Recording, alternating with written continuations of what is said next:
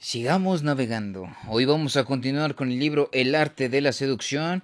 Y bueno, sin más que decir rápidamente, cerramos los ojitos o nos relajamos y nos dejamos llevar hacia este mar de letras. Aísla a la víctima. Una persona aislada es débil. Al aislar lentamente a tus víctimas, las vuelves más vulnerables a tu influencia. Su aislamiento puede ser psicológico, llenando su campo de visión con la grata atención que les prestas. Sacas todo lo demás de su mente. Ven y piensa solo en ti.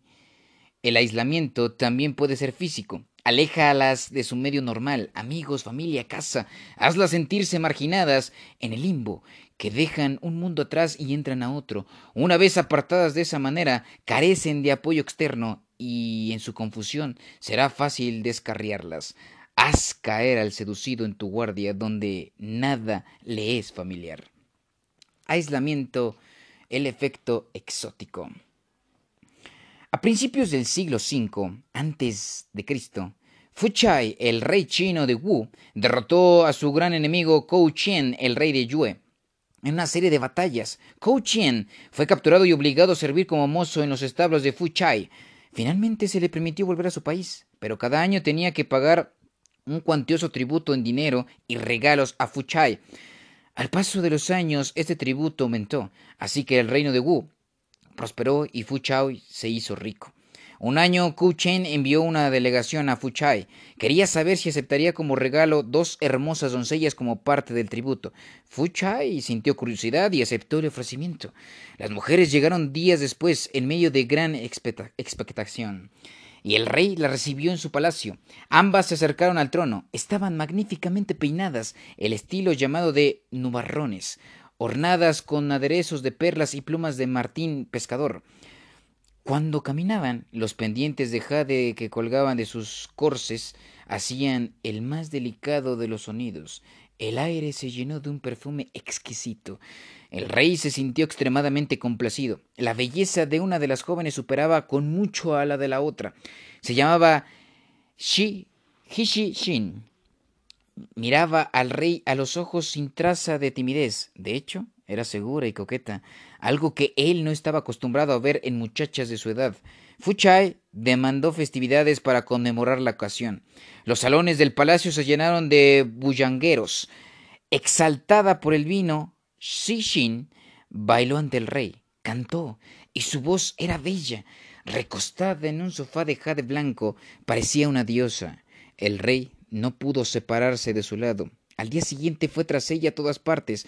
Para su sorpresa, era ingeniosa, aguda y culta, y podía citar a los clásicos mejor que él. Cuando tenía que dejarla para ocuparse de sus asuntos reales, su mente rebosaba con su imagen. Pronto la llevaba consigo a sus reuniones y le pedía consejos sobre materias importantes. Ella le dijo que escuchara menos a sus ministros. Él era más sabio que ellos y su juicio superior. El poder de Sishin aumentaba día con día, pero ella no era fácil de complacer. Si el rey no le concedía alguno de sus deseos, sus ojos se anegaban en lágrimas y a él se le ablandaba el corazón y se rendía. Un día ella le rogó que le erigiera un palacio fuera de la capital. Él la complació, por supuesto, y cuando visitó el palacio, su magnificencia le asombró. Aunque él lo había pagado todo, Sishin lo había llenado de los accesorios más extravagantes. Los jardines contenían un lago artificial con puentes de mármol que lo cruzaban. Fuchai pasaba, e, pasaba ahí cada vez más tiempo, sentado junto a un estanque viendo peinarse a Sishin con el estanque por, espejo. La veía jugar con sus aves en sus jaulas enjolladas o simplemente caminar por el palacio porque se movía como un sauce en la brisa.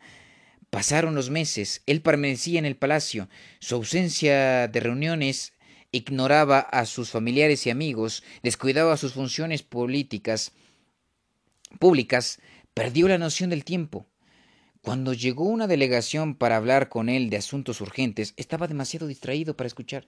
Si algo que no fuera de, si no fuera Shi Shin ocupaba su tiempo, le inquietaba sobremanera que ella se enojara. Finalmente llegó hasta él la noticia de una crisis en ascenso. La fortuna que había gastado en el palacio había arruinado el tesoro y el pueblo no estaba contento. Regresó a la capital, pero ya era demasiado tarde. Un ejército del reino de Yue había invadido Wu y llegó a la capital. Todo estaba perdido. Fu Chai no tuvo tiempo de reunirse con su amada Xin. En vez de dejarse capturar por el rey de Yue, el hombre que alguna vez había servido en sus establos, se suicidó. Jamás imaginó que Kou Chen había tramado esta invasión durante años y que la elaborada seducción de Xin había sido la principal parte de su plan. Interpretación. Kou Chen quería cerciorarse de que su invasión de Wu no fracasara. Su enemigo no era de los de no eran los ejércitos de Fu Chai, ni la riqueza y recursos de éste, sino su mente. Si podía distraerlo por completo, llenar su mente de algo distinto a los asuntos de Estado, caería como fruto maduro. Chen buscó a la doncella más hermosa de su reino. Durante tres años la educó en todas las artes, no solo canto, baile y, y caligrafía, sino también a vestir, hablar, ser coqueta. ¿Y funcionó? Sishin no dio a Fuchai momento de reposo. Todo en ella era exótico y desconocido. Cuanta mayor atención prestaba él a su cabellera, su ánimo, sus miradas, la forma en que se movía, menos pensaba en la diplomacia y la guerra. Había enloquecido. Hoy todos somos monarcas que protegemos el reino diminuto de nuestra vida, agobiados por toda suerte de responsabilidades, rodeados de ministros y asesores.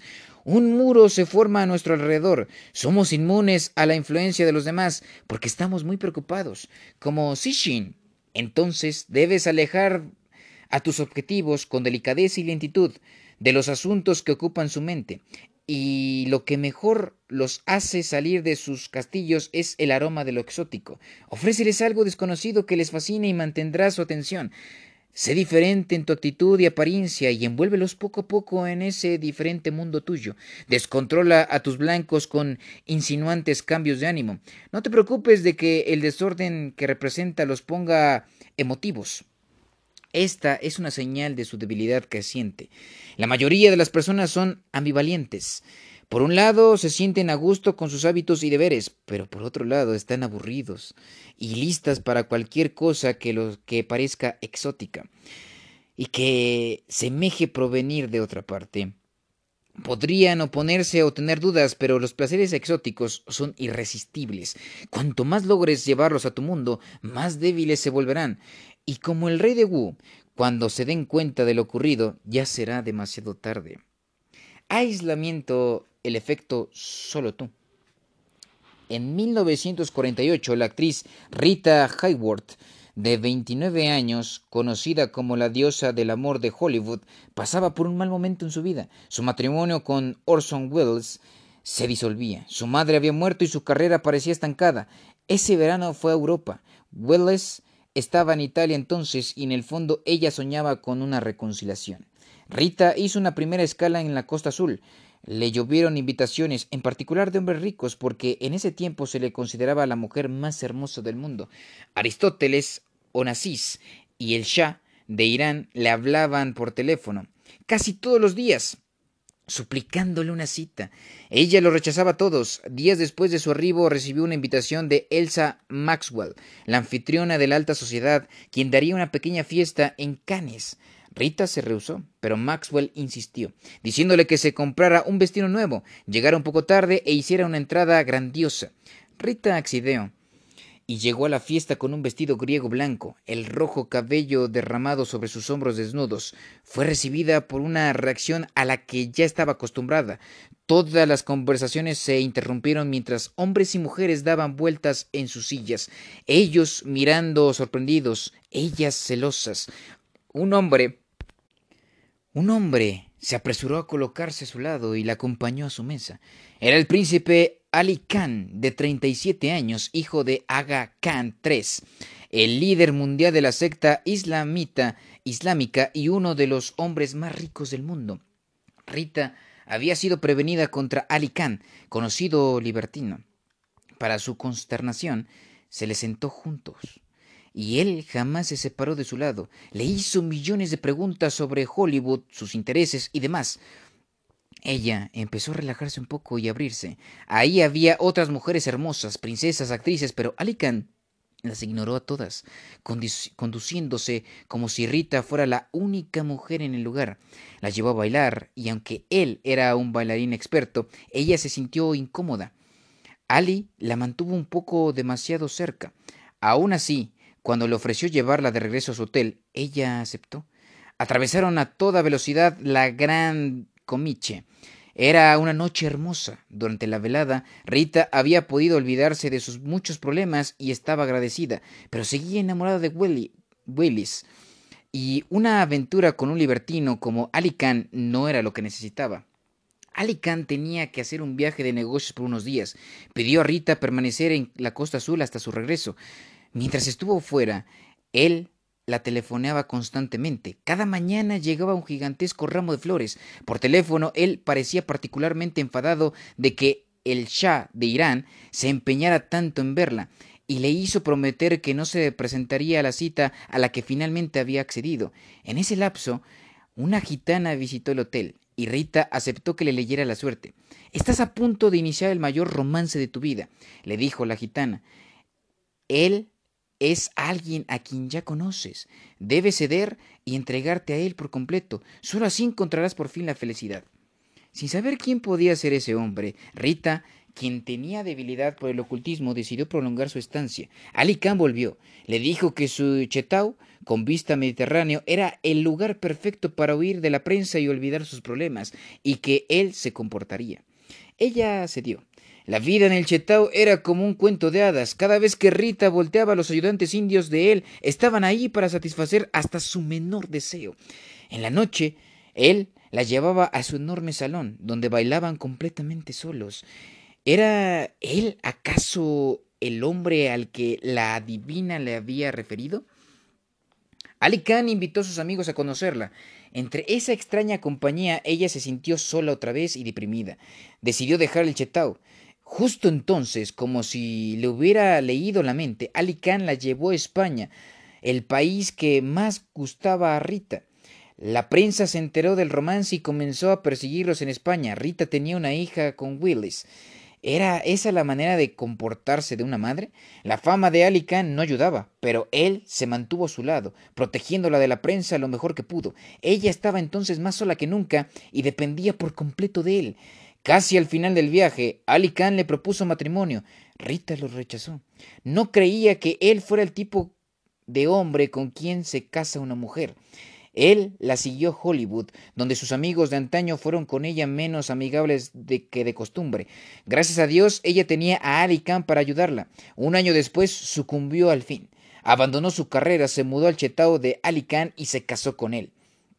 Niña, hermana mía, Piensa en la dulzura de vivir juntos muy lejos, amar a placer, amar y morir, en sitio a ti semejante los húmedos soles.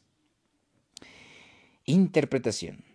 Como muchos otros hombres, Ali Khan se enamoró de Rita Hayworth.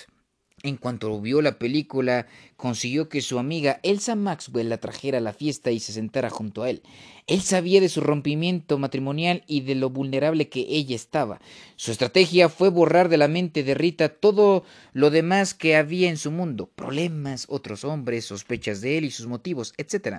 Su campaña comenzó con el despliegue de un intenso interés en su vida, constantes llamadas telefónicas, flores, regalos, todo para mantenerse en su mente. Usó a la divina para que sembrara la semilla. Cuando Rita empezó a enamorarse de él, la presentó con sus amigos, sabiendo que se sentiría entre ellos y por tanto dependiente de él. Su dependencia se acentuó con el viaje a España, donde ella estaba en territorio desconocido, sitiada por reporteros y obligada a aferrarse a él en busca de ayuda.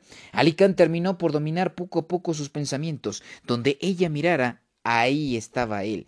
Finalmente sucumbió, por debilidad y el halago de a su vanidad que la atención de él representaba. Bajo su hechizo, Rita olvidó su horrible fama, renunciando a las sospechas que era lo único que lo protegía de él. No era la riqueza o apariencia de Ali lo que hacía de él un gran seductor. En realidad, no era muy apuesto y su riqueza era más que neutralizada por su mala fama. Su éxito era estratégico. Aislaba a sus víctimas, operando tan lenta y sutilmente que ellas no se daban cuenta. La intensidad de su atención hacía que una mujer sintiera que, a sus ojos, en ese momento, ella era la única mujer del mundo. Este aislamiento se experimentaba como placer. La mujer no reparaba en su creciente dependencia, en cómo la forma en que él llenaba su mente con su atención la aislaba poco a poco de sus amigos y su medio. Su natural desconfianza del hombre era ahogada por el embriagador efecto de él en el ego de ella. Alicán encubría casi siempre la seducción, llevando a la mujer a un lugar encantado del orbe, que él conocía bien, pero en el que ella se sentía perdida. No des tiempo ni espacio a tus blancos para recuperarse o preocuparse, desconfiar o resistirse. Inúndalos de la clase de atención que deja fuera todos los pensamientos, preocupaciones y problemas. Recuerda, en secreto, la gente anhela ser descarriada por alguien que sabe a dónde va. Puede ser un placer soltarse e incluso sentirse aislado y débil si la seducción se lleva a cabo pausada y garbosamente. Claves para la seducción. Quienes te rodeen pueden parecer fuertes y más o menos al mando de su vida, pero eso es una mera fachada. En el fondo la gente es más frágil de lo que dice. Lo que lo hace Parecer fuerte es la serie de nidos y redes de seguridad que las envuelven, sus amigos, sus familiares, sus rutinas diarias, lo que le da una sensación de continuidad, seguridad y control. Muévele repentinamente el tapete y déjala sola en un país extranjero, donde las señales conocidas han desaparecido o cambiado y verás a una persona distinta. Un objetivo fuerte y asentado es difícil de seducir. Pero aún las personas fuertes pueden volverse vulnerables si te es posible aislarlas de sus nidos y redes de seguridad. Borra de su mente a sus amigos y familiares con tu presencia constante. Aléjalas del mundo al que están acostumbradas y llévalas a lugares que no conocen. Haz que pasen tiempo en, tu entorno. Perturba deliberadamente sus hábitos. Haz que hagan cosas que nunca han hecho. Se emocionarán lo que te facilitará descarriarlas. Encubre todo esto bajo la forma de una experiencia placentera y un día tus objetivos despertarán distanciados de todo lo que normalmente los conforta. Entonces se volverán a ti en busca de ayuda, como un niño que llama a su madre cuando las luces se apagan. En la seducción, como en la guerra, el objetivo aislado es débil y vulnerable. En Clarissa de Samuel Richardson, escrita en 1748, el libertino Lovelace intenta seducir a la hermosa protagonista de la historia. Clarissa es joven, virtuosa y muy protegida por su familia, pero Lovelace es un seductor intrigante. Primero corteja a la hermana de Clarissa, Arabella, la boda entre ellos parece probable. De pronto desvía su atención a Clarissa, explotando la rivalidad entre las hermanas para poner furiosa a Arabella. El hermano de ambas, James, se molesta por el cambio de sentimientos de Lovelace. Pelea con él y resulta herido. La familia entera protesta airadamente, unida contra Lovelace, quien, sin embargo, logra hacer llegar cartas a escondidas a Clarissa y la visita cuando está en casa de una amiga. La familia lo encubre y la acusa de deslealtad. Clarice es inocente, no ha alentado las cartas ni visitas de Lovelace, pero entonces sus padres están resueltos a casarla con un viejo rico. Sola en el mundo, a punto de ser desposada con un hombre que consideraba repulsivo, se vuelve a Lovelace como el único que puede salvarla del desastre. Al final, él la rescata llevándola a Londres, donde ella puede escapar de su temido matrimonio, pero donde también está irremediablemente aislada. En esas circunstancias sus sentimientos por él se suavizan. Todo esto ha sido magistralmente orquestado por el propio Lovelace. La agitación en la familia, la final separación de Clarissa de ella, todo el escenario. Tus peores enemigos en una seducción suelen ser los familiares y amigos de tus objetivos. Ellos están fuera de tu círculo y son inmunes a tus encantos. Pueden brindar la voz de la razón al seducido. Trabaja y calla sutilmente para alejar de ellos al objetivo. Insinúa que están celosos de la buena suerte de tu blanco al encontrarte, o que son figuras paternas que han perdido el gusto por la aventura. Este último argumento es sumamente eficaz con los jóvenes, cuya identidad se halla en cambio permanente y quienes están más que dispuestos a rebelarse contra cualquier figura de autoridad, en particular sus padres. Tú representas pasión y vida, los amigos y los padres hábito y aburrimiento. En la tragedia de Ricardo III de Shakespeare, Ricardo, siendo aún duque de Gloucester, ha asesinado al rey Enrique VI y a su hijo, el príncipe Eduardo. Poco después acosa a Lady Anna, la viuda del príncipe, quien sabe lo que él ha hecho con los dos hombres más cercanos a ella y quien lo odia tanto como puede hacerlo una mujer. Pero Ricardo intenta seducirla. Su método es simple. Le dice, de todo, le dice que lo que hizo, lo hizo por amor a ella. No quería que hubiera nadie entre en su vida más que él. Sus sentimientos eran tan intensos que lo empujaron a matar. Claro que Lady Anna no solo se opone a esta línea de razonamiento, sino que aborrece a Ricardo. Pero él persiste. Ana se encuentra en un momento de extrema vulnerabilidad, sola en el mundo, sin nadie que la apoye, en el colmo de la aflicción, increíblemente las palabras de él empiezan a tener efecto. El asesinato no es una táctica de seducción, pero el seductor ejecuta una suerte de homicidio, de orden psicológico. Nuestras relaciones pasadas son una barrera en el presente. Aún las personas que dejemos atrás pueden seguir influyendo en nosotros. Como seductor, se te pondrá contra el pasado, se te comparará con pretendientes anteriores y quizás se te juzgue inferior. No permitas que las cosas lleguen a ese punto. Desplaza el pasado con tus atenciones presentes. De ser necesario, busca la forma de descreditar a los amantes previos, sutilmente o no, dependiendo de la situación. Incluso llega al extremo de abrir viejas heridas, haciendo sentir a tu víctima antiguos dolores y ver en contraste cuán mejor es el presente. Cuanto más puedas aislarla de su pasado, más se sumergerá contigo en el presente. Al principio del aislamiento puede aplicarse literalmente arrebatando al objetivo a un lugar exótico. Este era el método de Ali Khan. Una isla apartada era lo óptimo, y en realidad las islas, alejadas del resto del mundo, siempre se han asociado con la búsqueda de placeres sensuales. El emperador romano Tiberio se entregó a la, a la disipación una vez que hizo su casa en la isla de Capri. El peligro del viaje es que tus objetivos están íntimamente expuestos a ti. Así es difícil mantener un irire de misterio. Pero si los llevas a un sitio suficientemente tentador para distraerlos, les impedirás fijarse en cualquier cosa banal de tu carácter. Cleopatra indujo a Julio César a hacer un viaje por el Nilo, al introducirse en Egipto, él se aisló más de Roma y Cleopatra fue aún más seductora. Natalie Verney, la seductora lésbica de principios del siglo XX, tuvo una aventura en episodios recurrentes con la poeta René Vivien.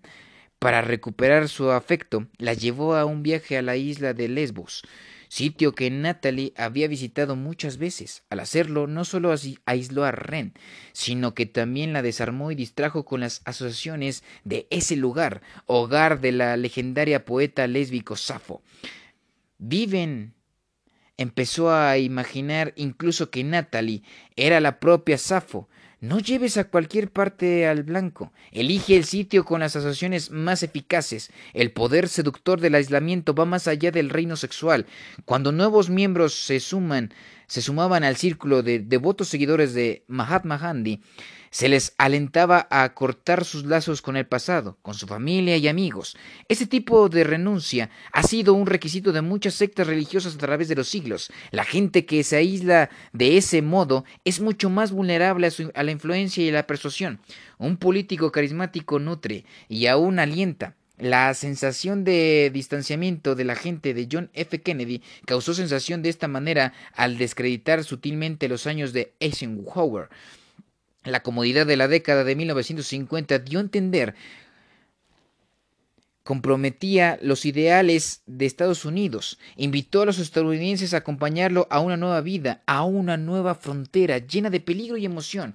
Este fue un señuelo extraordinariamente seductor, en particular para los jóvenes, los más entusiastas partidarios de Kennedy.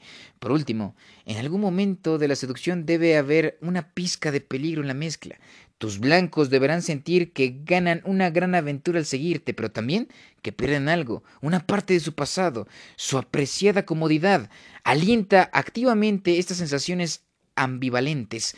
Un elemento de temor es el sazón apropiado, aunque demasiado temor resulta extenuante. En pequeñas dosis nos hace sentir vivos, como lanzarse de un avión. Eso es excitante, estremecedor, tanto como un poco alarmante. Y la única persona ahí para interrumpir la caída o atajar a la víctima eres tú. Reverso. Los riesgos de esta estrategia son simples. Aísla a alguien demasiado pronto e inducirás la sensación de pánico, que podría terminar en la fuga del objetivo. El aislamiento que practiques debe ser gradual y disfrazarse de placer, el placer de conocerte, dejando al mundo atrás. En cualquier caso, algunas de las personas son demasiado frágiles para ser desprendidas de su base de apoyo. La gran cortesana moderna Pamela Harriman tenía una solución para este problema. Aislaba a sus víctimas de su familia, sus esposas pasadas o presentes, y en sustitución de esas antiguas relaciones instauraba rápidamente nuevas comodidades para sus amantes. Los colmaba de atenciones, satisfaciendo cada una de sus necesidades. En el caso de Aver, Harriman, el multimillonario con quien finalmente se casaría, ella estableció literalmente un nuevo hogar, sin asociaciones con el pasado y lleno de los placeres del presente. Es insensato mantener demasiado tiempo a, en vilo al seducido, sin nada conocido ni cómodo a la vista. Reemplaza las cosas familiares de las que lo has desprendido por un nuevo hogar, una nueva serie de comodidades.